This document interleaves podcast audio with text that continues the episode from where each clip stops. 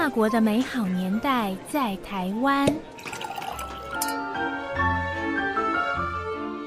亲爱的好好听的听众们，我是陆仲燕 Lizette。上一篇我们谈到了地理篇，可以说是第一个单元。我们常说一个篇幅里面可能有好几节，所以呢，我透过今天节目呢，我希望再衍生性的跟大家来谈法国的地理。那现在我们所认识的法国这个版图，就是我之前所提到的六角形。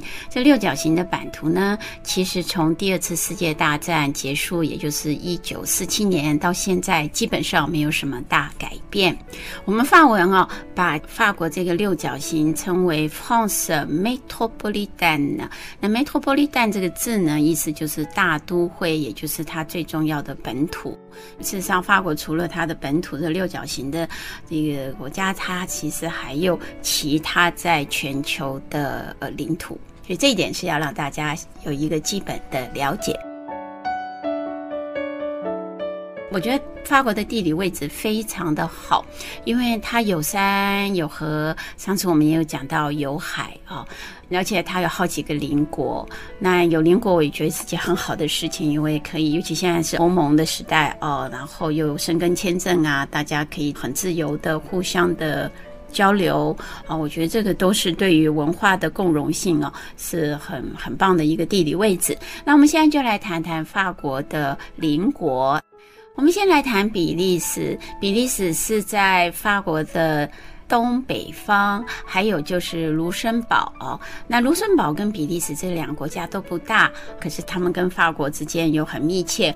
我可以跟大家分享一个小故事，就是讲卢森堡。我曾经啊，在二零一六年还是二零七年的时候，我陪陪同我以前的一位故宫的院长啊，林曼丽院长，我们去了卢森堡参访。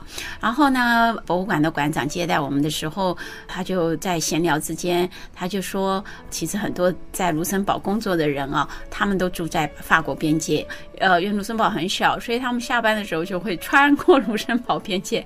到法国的东北方，他们住的地方是在法国东北方。这个就是我刚刚讲的，就是邻国哦。这个当他们都可以很自由的这样子彼此的交流的时候呢，包括工作哦跟住家都好像都是一体的，这个是很有趣的。另外一个在东北方的就是德国，还有在东方的瑞士，还有东南方的摩纳哥。西南方的西班牙和安多尔，这些就是从地图上面我们可以看到的法国的邻国邻居们。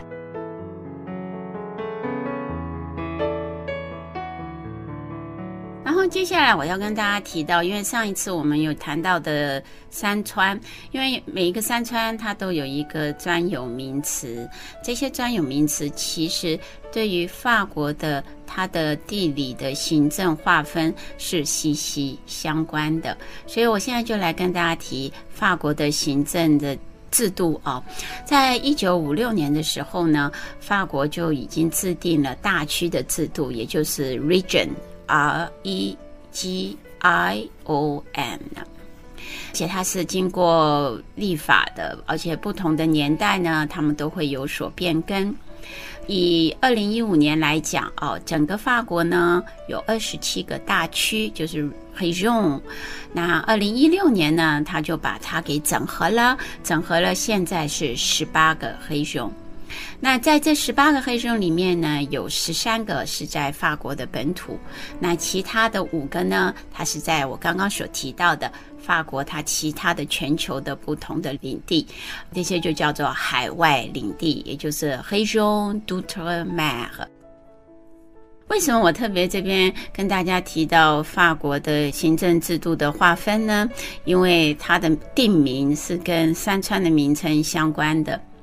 我之前有跟大家先提到，二零一五年的时候，整个法国有二十七个大区。那我这边就想跟大家提一个很有趣的，大家都知道蔚蓝海岸，也知道说蔚蓝海岸特别特别的蓝，所以它的法文叫 Gold d'Azur，Azur 就是那种非常非常美丽的蓝，是梦幻的蓝。还有呢，就是南法的很香的、很漂亮的紫色，也是我最爱的紫色，Provence。普罗旺斯的薰衣草啊，这大家都非常非常的向往的地方，对不对？还有呢，之前我有跟大家提到，在法国南部跟另外两个国家瑞士跟意大利交界的地方，有一个非常非常年轻的山脉群，就是阿尔卑斯山，就是法文的 Alps。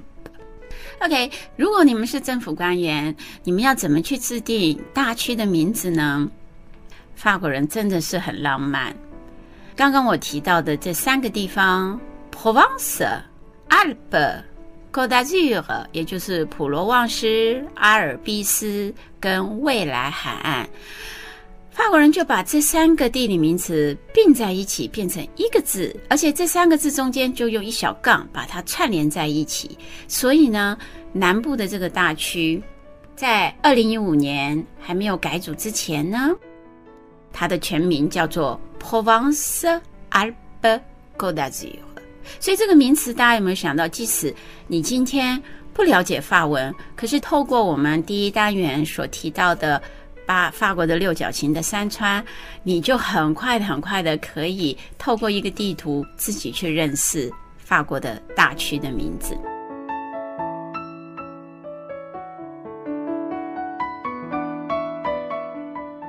我们再来回顾一下之前跟大家谈到的山川篇哦，我们再来提几个大区，也是采用地理的名称。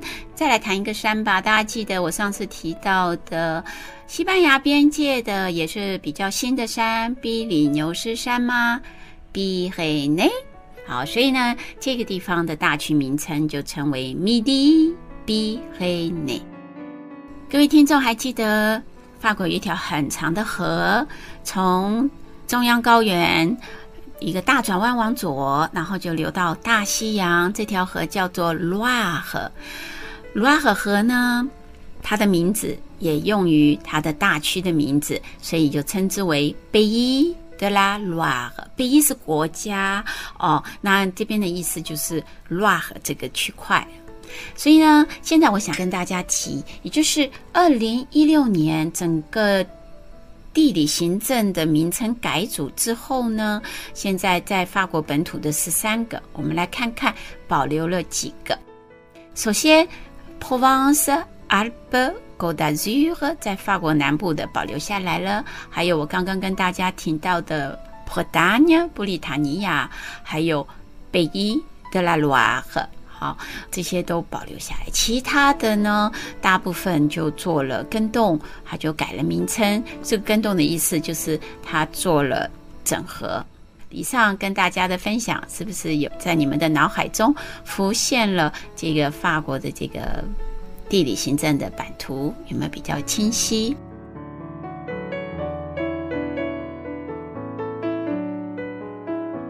通常啊。其实地理行政的名称永远都是让人，尤其我们以前小时候念地理的时候，大家一定都有印象哦，背得要死要活的，有没有？很多的名称都背不住，考完就忘记了。可是你们有没有觉得，透过我今天的介绍，再连接到我上一篇所提到的法国的山川的名称，你们会不会发现这样子的这个名称的制度是非常非常人性化的，而且非常有这种。地域风情的美好印象。